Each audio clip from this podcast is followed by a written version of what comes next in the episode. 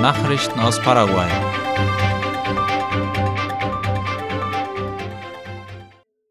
Zwei Polizeibeamte wegen Diebstahls von Munition angeklagt. Wie die Zeitung Hoy schreibt, sind Luis Alberto Celada Echague und Christian Daniel Ramos Agüero beschuldigt worden, und zwar wegen schweren Diebstahls, Besitzes und unerlaubten Handels von Munition. Beide sollen nun in Untersuchungshaft. Im Bericht der Staatsanwaltschaft hieß es, dass der Unteroffizier Christian Daniel Ramos am 17. September 2500 Stück Munition aus der Waffenkammer der Sicherheitsgruppe entwendete. Diese Munition wird angeblich für Operationen gegen kriminelle Vereinigungen genutzt.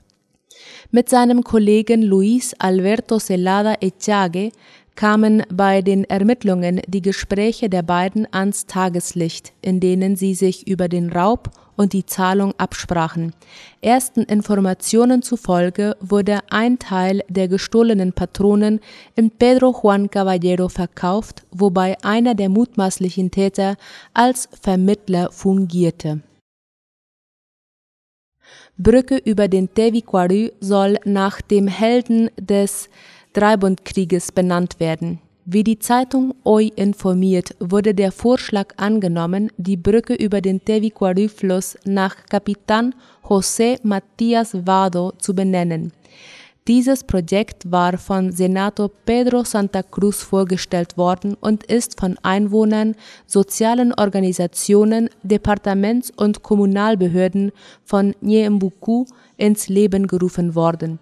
Hauptmann Vado kämpfte im Dreibundkrieg und war dafür bekannt, dass er sich in die Lager der Alliierten einschleuste. Argentinische Weltenbummlerfamilie in Asunción verunglückt. Wie die Zeitung Ultima Hora schreibt, wurde eine argentinische Familie am gestrigen Dienstagnachmittag in einen Unfall verwickelt. Der Kombi, mit dem die Familie durch Südamerika unterwegs ist, stieß laut Polizeiangaben mit einem Stadtbus zusammen. Die beiden Kinder des Ehepaars erlitten leichte Verletzungen. Der Polizist Alberto Quiñones berichtete, dass der Kombi auf der Straße Constitución gefahren war. Da der Fahrer offenbar die Gegend nicht gekannt habe und ein GPS-Gerät benutzte, habe dieser nicht gewusst, dass die Straße Mariscal Estigarribia Vorfahrt habe. Er überquerte die Straßenkreuzung und kollidierte mit einem Bus. Die vier Insassen des Fahrzeugs seien bei Bewusstsein in das Hospital de Trauma von Asunción gebracht worden, so Quiñones. Die Fahrgäste des öffentlichen Verkehrsmittels und der Fahrer blieben unverletzt. Die Familie nutzt ihren Kombi als mobiles Zuhause, während sie durch verschiedene Länder reisen. In Jaguaron sind alle vier Räder eines Autos gestohlen worden. Wie Ultima Hora schreibt, war das Auto im Hinterhof eines Hauses geparkt in der Stadt im Departement Paraguay. Der Vorfall ereignete sich in den frühen Morgenstunden auf den gestrigen Dienstag. Eine Überwachungskamera zeigt zwei vermummte Männer, die die Räder abmontieren. Bei dem Auto handelt es sich um einen roten Toyota Vitz. In weniger als zehn Minuten gelang es den Männern, die Räder und Felgen mitzunehmen. Dazu benutzten die Diebe zwei Schraubenschlüssel, einen hydraulischen Wagenheber und Steine, die sie unter das Fahrgestell legten. Den Berichten nach haben die Nachbarn nichts gehört. Die Mitarbeiter der Ermittlungsbehörde arbeiten an dem Video, um die Täter zu finden. Nachrichten aus aller Welt.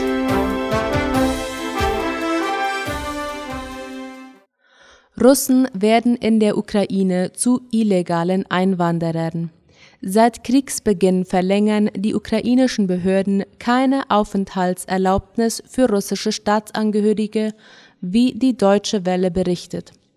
Betroffen sind 175.000 Russen, die in der Ukraine leben. Ihr Status wird eigentlich durch das Ausländergesetz und Vorschriften geregelt. Doch seit Februar nimmt der ukrainische Migrationsdienst keine Dokumente von Russen mehr entgegen. In einigen Fällen droht sogar Abschiebung. Nach Angaben des Migrationsdienstes bekamen in den letzten sechs Monaten 635 russische Staatsbürger einen Abschiebungsbescheid. US-amerikanische Skibergsteigerin stürzte am Berg Manaslu in den Tod. Die 49-jährige Hilary Nelson verunglückte am Montag, als sie mit ihrem Partner den 8000 Meter hohen Manaslu im Westen Nepals bestieg. Nachdem das Paar den Gipfel erreichte, begann die Abfahrt auf Skiern. Nelsons Partner Jim Morrison berichtete laut der Deutschen Welle, dass sich beim Absteigen eine Lawine löste und die Skibergsteigerin mit sich riss. Zwei Tage später, an diesem Mittwoch, fand man die Leiche auf einer Höhe von etwa 6000 Metern. Am selben Tag starb wegen einer anderen Lawine auch ein nepalesischer Bergführer und mehr als ein Dutzend Menschen wurden verletzt. Taliban schließen Handelsvertrag mit Russland ab. Russland hat mit den Taliban einen vorläufigen Vertrag zu Gaslieferungen nach Afghanistan unterzeichnet. Wie ein Taliban-Sprecher heute mitteilte, geht es um eine Menge von einer halben Million Tonnen Flüssiggas pro Jahr. Dazu kommen jährliche Lieferungen von einer Million Tonnen Benzin, einer Million Tonnen Diesel und zwei Millionen Tonnen Weizen, wie der ORF schreibt. Den Taliban-Angaben zufolge gilt der Vertrag vorerst für eine einmalige Lieferung und werde dann möglicherweise verlängert. Für die Taliban könnte der Vertrag das größte internationale Handelsabkommen seit ihrer Machtübernahme im August 2021 sein, die das Land in eine schwere Wirtschaftskrise stürzte. Bisher hat kein Land die Regierung der Taliban anerkannt Russland gehört jedoch zu den wenigen Ländern, die weiterhin mit einer Botschaft in dem Land vertreten sind. Dem Videoportal TikTok droht eine weitere Geldstrafe wegen mangelndem Datenschutz für Kinder. Die britische Datenschutzbehörde ICO verdächtigt laut BBC, dass TikTok Daten von Kindern unter 13 Jahren ohne Erlaubnis verbreitet habe. Die Verstöße seien zwischen 2018 und 2020 geschehen. Die Geldstrafe beträgt bis zu 27 Millionen Pfund, was etwa 250 Milliarden Guaraníes entspricht. Wegen Datenschutzverstößen wurde TikTok in den letzten Jahren auch in USA und Südkorea mit Geldstrafen belegt. Chinas Hochseefischerei dringt in südamerikanische Gewässer. Darüber schreibt die brasilianische Zeitung Estado de São Paulo. Laut Daten der New York Times ist China verantwortlich für 80 Prozent der Fischerei in internationalen Gewässern entlang der Küste von Argentinien, Ecuador und Peru. In diesem Jahr sollen mehr als 630 chinesische Schiffe in peruanische und ecuadorianische Gewässer eingedrungen sein, heißt es laut dem Bericht. Im Jahr 2021 waren mehr als 580 gezählt worden und im Jahr davor 350. Ein Bericht der Ernährungs- und Landwirtschaftsorganisation der Vereinten Nationen gab 2020 an, dass 2,3 Millionen Tonnen Fische aus einer Gesamtproduktion von 11,8 Millionen Tonnen in Gewässern weit ab der chinesischen Küste gefangen wurden.